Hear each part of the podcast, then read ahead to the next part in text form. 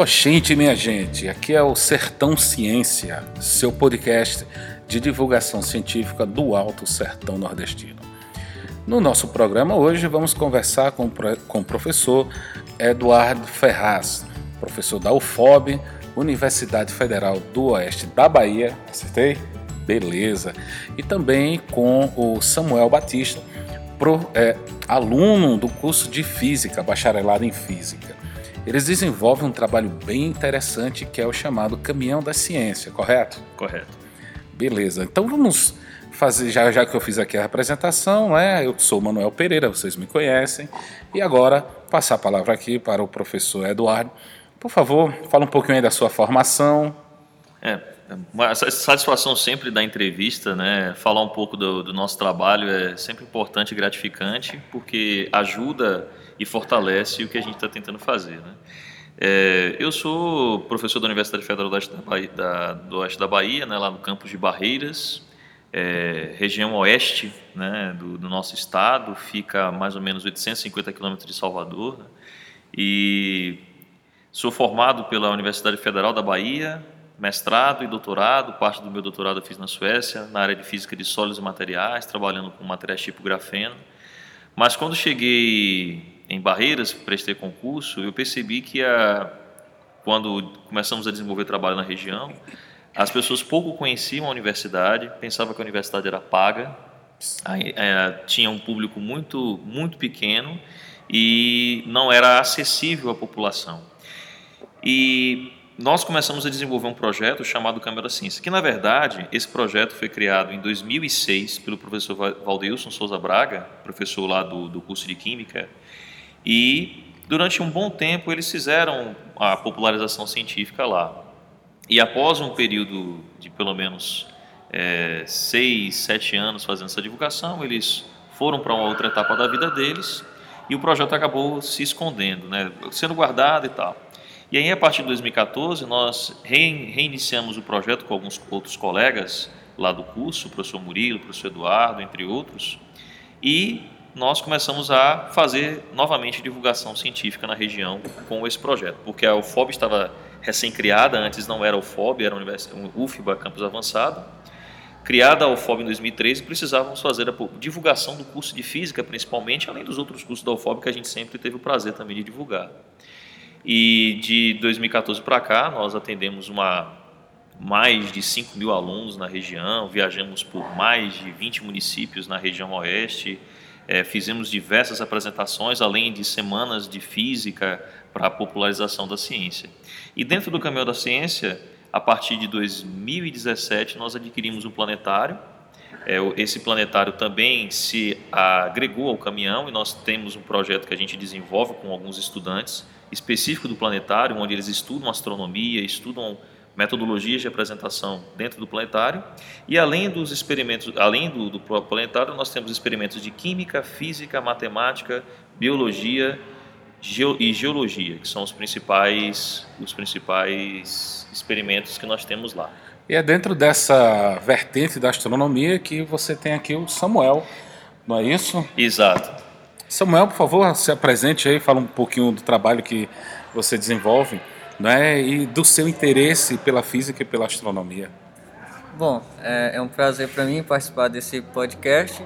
É, eu sou estudante do curso de Física, bacharelado, e quando eu entrei na universidade, é, Universidade Federal do Oeste da Bahia, eu fui convidado para fazer parte do projeto de extensão O Caminhão da Ciência, é, trabalhando no planetário, fazendo apresentações, sessões de planetário para divulgar astronomia na região.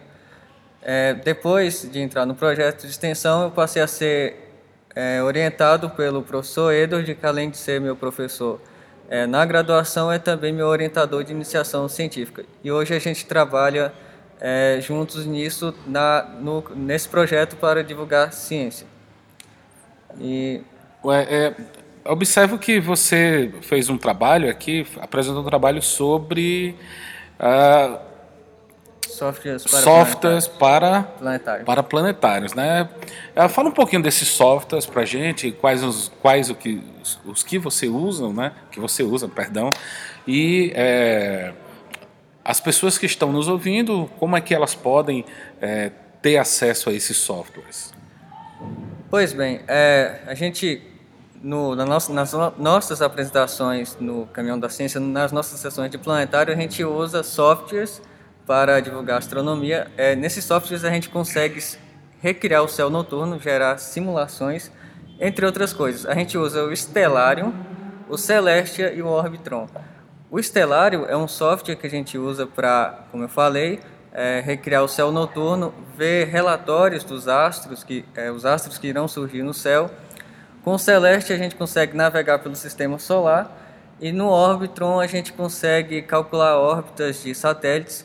E o legal desses softwares é que a gente consegue, é, eles são muito úteis para, para professores que queiram tornar suas aulas mais ricas, é, tornar suas aulas mais atraentes aos alunos.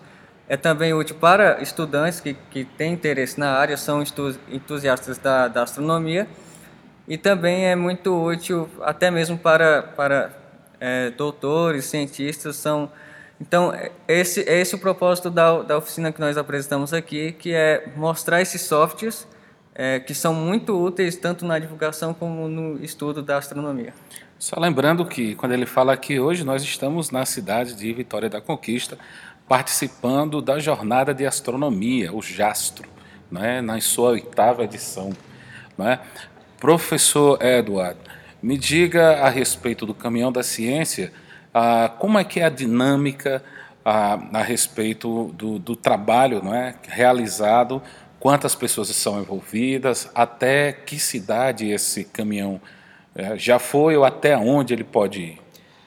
Olha, o Caminho da Ciência ele tem uma metodologia de apresentação de experimentos é, demonstrativos de, das diversas áreas, onde primeiro é feita a demonstração ah, para o, o estudante, ou ele é convidado a fazer o experimento, muitas vezes quando está na mesa giratória ou numa máquina de vantagem mecânica, ele é convidado a fazer ou observar e se pergun e perguntar para a gente e se perguntar por que, que esse, é, esse fenômeno está acontecendo.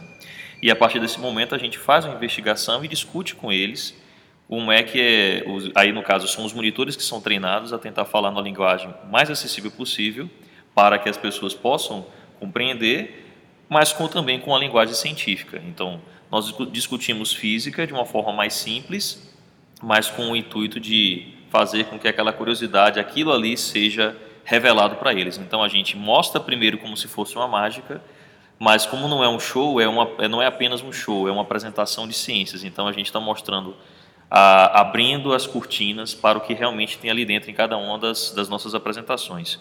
E temos a parceria, por exemplo, também do pessoal do Ciência em Prática, que é, o pessoal, é a equipe da biologia que está dentro do Câmara da Ciência, que apresenta, que, que apresenta as células, que coloca, que fala um pouco sobre a anatomia dos animais também para que as pessoas vejam que tipo de estudo a gente pode realizar dentro da universidade. Temos o pessoal da geologia, onde eles mostram as rochas, alguns minerais, além de mostrar que aquele que existe um valor agregado sobre o processo de formação, como foi formado, por que aquele material tem aquele tipo de cor, aquele tipo de brilho, onde a gente pode encontrar aqueles materiais. A gente tivemos casos, é, não sei nem se eu posso falar isso, mas quando a gente começou a mostrar o valor das coisas, quando a gente mostrava que aquelas coisas eram valor, é, tinham algum tipo de valor, algumas pedras começaram a sumir por conta disso. Então, esses perigos. Várias pedras, e tanto é que a gente tem uns diamantes que nunca tivemos a coragem de sair com eles, de sair com eles por Nossa. conta que eram diamantes, só por e a gente tem ouro também, tem outras pedras, mas a gente apresenta esmeraldas e materiais e a gente interage também com a bancada da química. Temos a bancada da química que a gente mostra fenômenos que tem uma interface muito próxima da física e onde a forma é, primeiro mostramos o experimento, depois discutimos, fazemos o questionamento de como é que ele funciona e onde é aplicado tudo isso em várias áreas. São, as, são os três níveis de apresentação.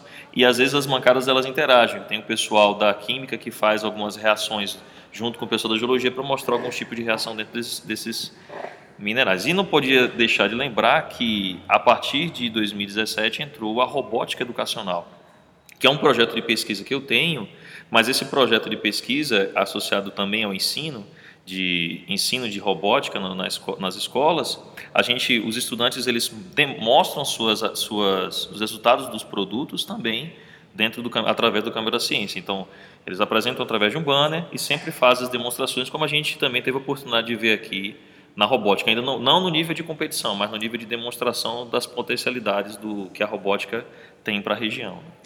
E, e, no caso, partindo de barreiras, correto?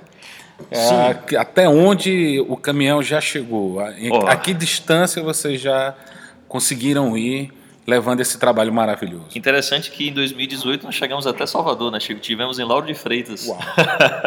Só lembrando, né, Salvador para Barreira, 850 quilômetros. Poxa, foi um então, convite, foi um convite da, de uma escola de verão que, que teve lá na, em, no, em janeiro de 2018, que era uma integração entre várias universidades do da universidades públicas da Bahia estiveram lá, o Instituto Federal também, o de Salvador esteve presente lá também apresentando algumas coisas e houve essa integração com o Câmara da Ciência. E ficamos contentes que a metodologia de apresentação lá não é não, não existia, não era tão é, não é feita em regiões muito grandes. A gente acha que a capital é, que locais próximos à capital têm uma, uma técnica de divulgação científica muito boa, mas muitas vezes eles não utilizam, embora eles tenham recursos ainda não existe uma cultura científica, um consumo de ciência lá. Então foi legal mostrar que a ciência é acessível também para um público que tem, que tem acesso mais facilitado. Tem, é, exato, exatamente. Mas a gente teve, por exemplo, na região oeste, a gente apresentou principalmente dentro dos campos, a gente já vai é, sempre a Bom Jesus da Lapa, Barra, Santa Maria da Vitória, Luiz Eduardo Magalhães e a própria cidade de Barreiras, onde a gente principalmente apresenta, mas apresentamos também para os municípios vizinhos. A gente já atingiu em torno de 20 municípios ao longo de pelo menos. Eu estou na coordenação há três anos, mas ao longo de, de, de 13 anos que o caminhão já existe, a gente já atingiu uma é, quase praticamente 30 municípios da região oeste. Né?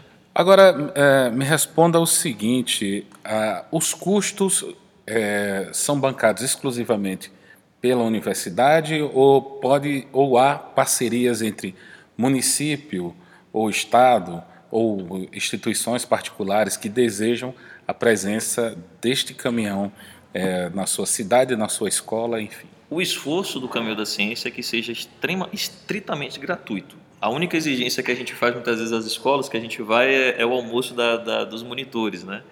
É, mas os lanches, essas coisas, ela, a, a, isso é um, a, às vezes eu custeio, eu, eu custeio do meu bolso quando é quando a equipe vai para longe, mas a UFOB ela possui um, o próprio o caminhão da ciência, ela possui um caminhão, temos o micro-ônibus e o combustível é, também a própria universidade que cede quando a gente tem dinheiro de projeto, como agora, teve a Semana Nacional de Ciência e Tecnologia, há dois anos a gente ganha o, o edital, né, a gente consegue o recurso, a gente custeia viagens diárias deles, as, as, todas a, todo o transporte e logística, incluindo a diária dos, dos motoristas também, nós custeamos com o dinheiro do projeto da Semana Nacional, que tem nos ajudado muito é, para fazer uma divulgação mais ampla.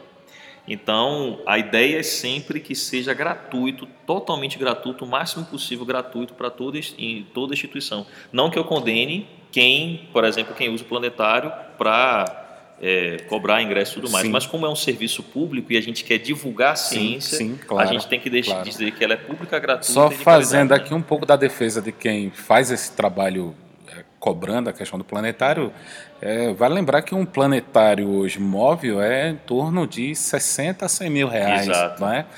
é claro que quem investe num, num, projeto desse aí precisa de ter um retorno, a não ser que o camarada seja milionário, é, é. Não é um mecenas né, da educação científica, imagine. Isso. Não é? Seria uma maravilha. Mas, Porque muitas é, vezes o nosso projeto. No caso que acontece é, isso. O, o, inclusive, o, pelo fato do nosso ser gratuito, é, o que é? Porque é dinheiro público. Na verdade, a população já pagou pelo planetário, né? Porque o, aí por isso que são valores que a gente pode divulgar. Nós gastamos 106 mil reais no planetário. Isso foi a própria universidade que custeou o planetário, é diário, diário oficial, etc. Isso tem tudo. E de fato a população ela tem acesso de forma gratuita.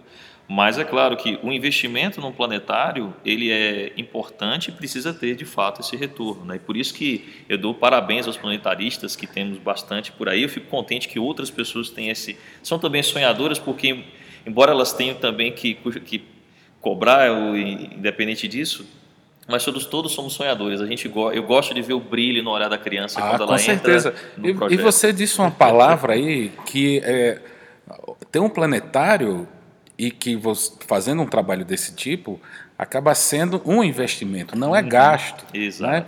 E hoje a gente tem que levar em consideração exatamente isso. É, tudo que é relativo à educação, à, à divulgação científica, acaba sendo investimento e não gasto, não é? Porque a partir de ações como essa que você tem, ah, como despertar em alunos, não é, a, a vontade de ser um, um químico, um biólogo, um matemático, né, um astrofísico, não é?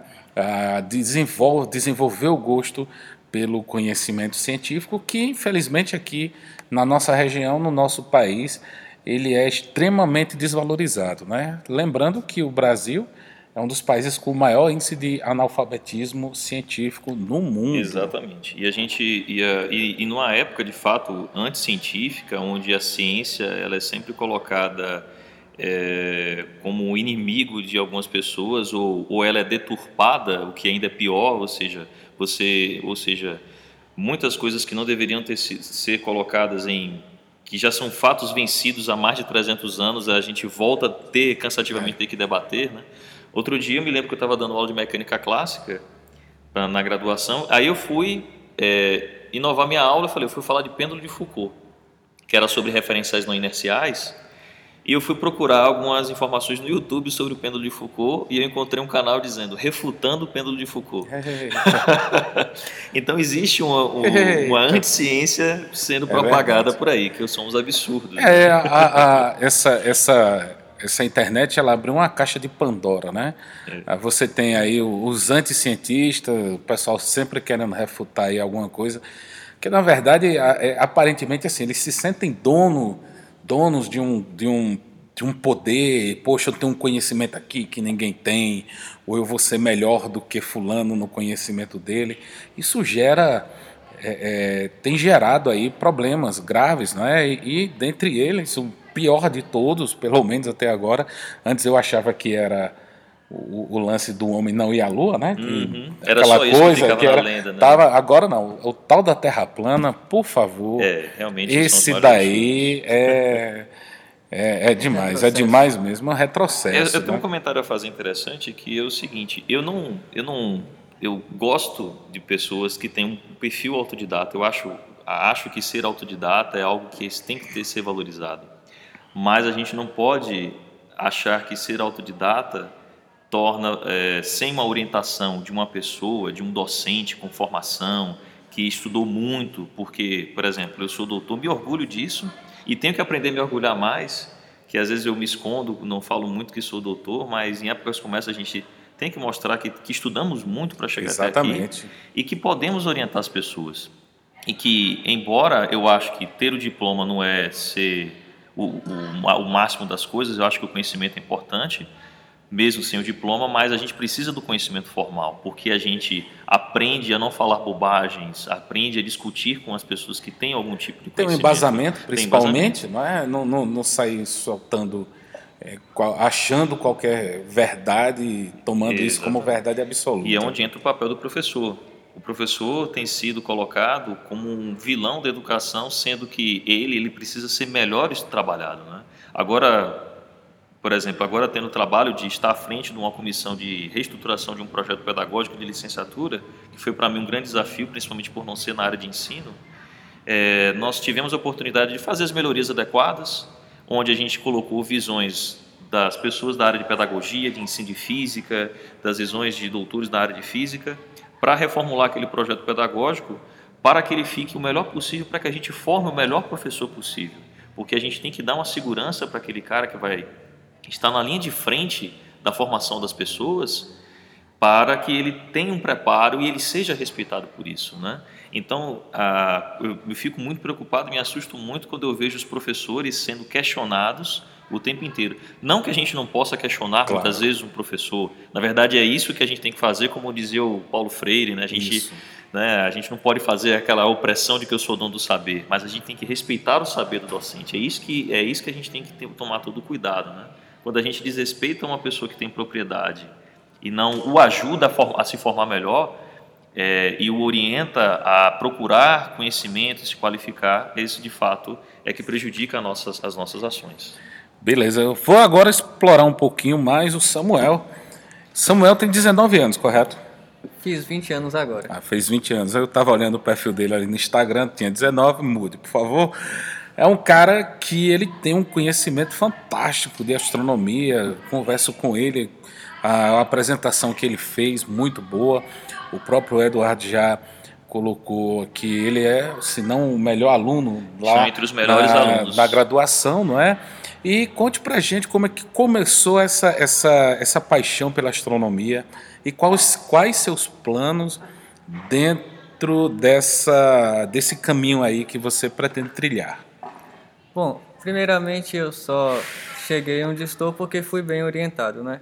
Mas no início de tudo, desde criança, eu sempre me interessei por, por astronomia, sempre fui curioso para entender como o céu funciona.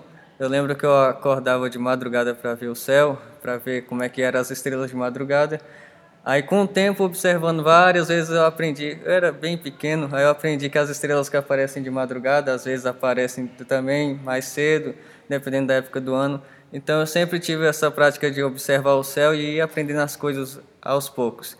É, eu ganhei um telescópio, mas como minha família não, tem, não tinha tantas condições, eu demorei muito para ter um telescópio. Isso me forçou a observar o céu com a vista desarmada. Mas eu, eu não me entristeço por isso. Na verdade, eu agradeço meus pais por terem demorado para me, me presentear com o telescópio, porque isso me deu a experiência de observar o céu sem nenhuma instrumentação, aprender as posições Muito mais enriquecedor, não é? Sim, porque assim você observa o céu, é, você aprende a posição das estrelas, das constelações, e você tendo posse desse, desse conhecimento, você consegue manejar bem o telescópio quando você tem um. Então, é importante que a pessoa, antes de ter um telescópio, tenha experiência de observar o céu por pelo menos dois, dois anos, é, sem, sem uso de instrumentos, porque o céu ele, ele muda no decorrer de um ano. Cada ano fecha um ciclo da esfera celeste, então é importante a pessoa ter essa experiência. Eu ganhei o meu primeiro telescópio que meus pais sempre me incentivaram a, a estudar, fazer, estudar na área da física ou astronomia. Então, é, eu vim de uma cidade pequena e, e minha cidade fica próxima de Barreiras, onde está a Universidade Federal do Oeste da Bahia. E lá tem um curso de física e eu me interessei. Então comecei a fazer física lá na UFOB e foi aí que eu comecei a aprender mais o formalismo matemático, fui aprendendo mais, mais coisas relacionadas Uma à área. curiosidade, esse formalismo matemático que é pesado, Demais. não vamos mentir, É, não vamos não vamos enganar ninguém. É. É, isso eh, causou algum desestímulo ou, ou, foi- ou teve efeito contrário? Ah, foi interessante comentar isso. Quando eu entrei no curso, é, todo calouro, quando tem aquele, aquela, aquele primeiro contato, se assusta um pouco. É, muitos colegas meus desistiram. Eu entrei com dezenas de colegas, a maioria desistiu. É, mas eu, eu gostei do desafio, de achar aquilo desafio. Eu gostei do desafio né, das matérias e isso serve de, de uma dica para os outros. Sim. Quando, quando é, se deparar com a dificuldade, não desista, continue, porque quando a gente pega o negócio pela primeira vez, a gente tem dificuldade. Mas com o tempo a gente se adapta àquilo, a gente Sim. consegue vencer essas dificuldades. Então, sim, a gente tem um, um baque inicial, mas a gente sempre, se a gente persistir, a gente consegue se adaptar. É, beleza. E seus planos dentro. é, é, você agora está fazendo graduação, não é? Física, bacharelato, não é? Sim. Aí vem, você já, por exemplo, vislumbra mestrado, doutorado em astrofísica, vai continuar física, algum ramo dentro da astronomia? Pronto. É, meu propósito é continuar na área, quer dizer, eu faço física é, e eu quero continuar na- trabalhando com astronomia. Quero fazer, seguir a carreira, é, me esforçar até o doutorado para chegar é, nesse, nessa, nesse nível de doutor em astrofísica. Massa, beleza. Beleza mesmo. Pois é, gente, tô conversando aqui com Samuel Batista, Eduardo, Eduardo Ferraz, ok? Ah, Eduardo professor é, do curso de graduação, de, de, da graduação na UFOB, o Samuel, aluno né, da graduação em Física. Ah, antes de terminar aqui o papo, quero aqui deixar o um endereço. Eu vou pedir para que vocês falem a, a respeito aonde é, podemos seguir, não é? O caminhão, caminhão da ciência. Caminhão da ciência. Isso. Temos o Instagram Caminhão da Ciência, que é o Caminhão da Ciência da UFOB. Você pode, pode nos seguir lá.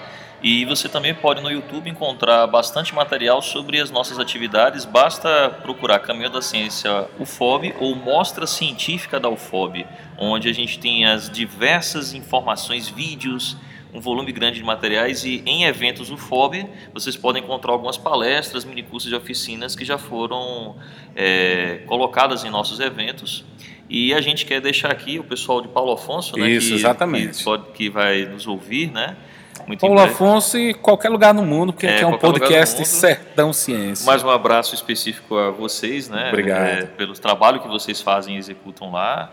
É, eu quero dizer, inclusive, que nós podemos ir, a, a, ideia é que a gente tente ir a todo o oeste, a toda, não só do oeste, para toda a Bahia. Não é fácil por conta da logística. Olha, pelas dimensões que nós espero temos. que brevemente vocês possam pousar lá na cidade é. e fazer esse trabalho aí.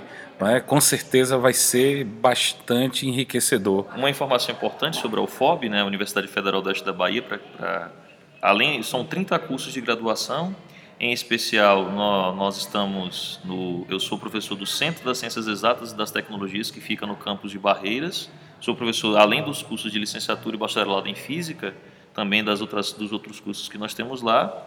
E são cinco campi: Barra, Lapa, Luiz Eduardo Magalhães, Santa Maria da Vitória e é, Bom, Jesus da, Bom, Jesus, Bom Jesus da Lapa, Santa Maria da Vitória, é, Luiz Eduardo Magalhães, Barra e Barreiras, Barreiras, logicamente Barreiras. Então são cinco campos, 30 cursos de graduação, entre os mais procurados, medicina, direito, mas temos história, geografia, física, matemática, química, biologia, temos agronomia, é, biotecnologia, engenharia mecânica, engenharia elétrica. Então, se, sejam bem-vindos ao FOB se quiserem fazer graduação conosco, a entrada é nem SISU e é muito agradecido pelo convite, é sempre importante falar sobre, sobre as nossas atividades e mostrar que elas estão atingindo em cheio o nosso alvo, que é fazer divulgação científica, que não é fácil, e nosso trabalho ainda é muito grande, professor, e, e a gente vai tentar ainda realizar com o maior prazer tudo que a gente faz aqui. Né? Bacana, bacana mesmo. Samuel? Bom, foi um prazer participar desse podcast e se chamar a gente vai. Esse é, é, esse o propósito do Caminhão da Ciência. É só chamar que a gente vai. A gente, a gente gosta de, do nosso trabalho, a gente gosta de divulgar a ciência. E a gente tem prazer de ver. Tem pessoas, inclusive lá do outro lado do estado, lá de Salvador, que foram para a universidade e pessoas que chegam, ah, eu te conheço, nós conhecemos vocês. Pessoas que, que, que, que nós apresentamos antes e depois, quando chegaram na, na idade, fizeram o Enem foram lá para a universidade. Isso para a gente é, é, é muito. É, é, nós ficamos muito felizes com, com isso, pessoas que foram para a universidade porque nós incentivamos. E Bacana. É, né? é, é esse nosso foi, propósito. Foi a, a, uma, uma semente, né? O próprio é, Semearam lá, lá em Salvador e estão colhendo lá em Barreiras. Que maravilha. O próprio Samuel, é, ele assistiu a Semana de Física em 2016 da Nofop que nós promovemos, assistiu a palestra do professor Marildo lá e agora Esse também. Marildo é um danado mesmo. Eu falei, não, tenho que fazer isso mesmo. é isso aí, gente. Sertão Ciência seu podcast de divulgação científica do Alto Sertão Nordestino. Eu sou Manuel Pereira e você já sabe, querendo tirar uma dúvida, escrever, dar sugestões, mande aí para o nosso e-mail sertãociências@gmail.com, beleza? Também é, brevemente estaremos no Instagram Sertão Ciência também e também no Facebook com a página do Sertão Ciência. Muito obrigado, até um próximo programa e um oxente para vocês.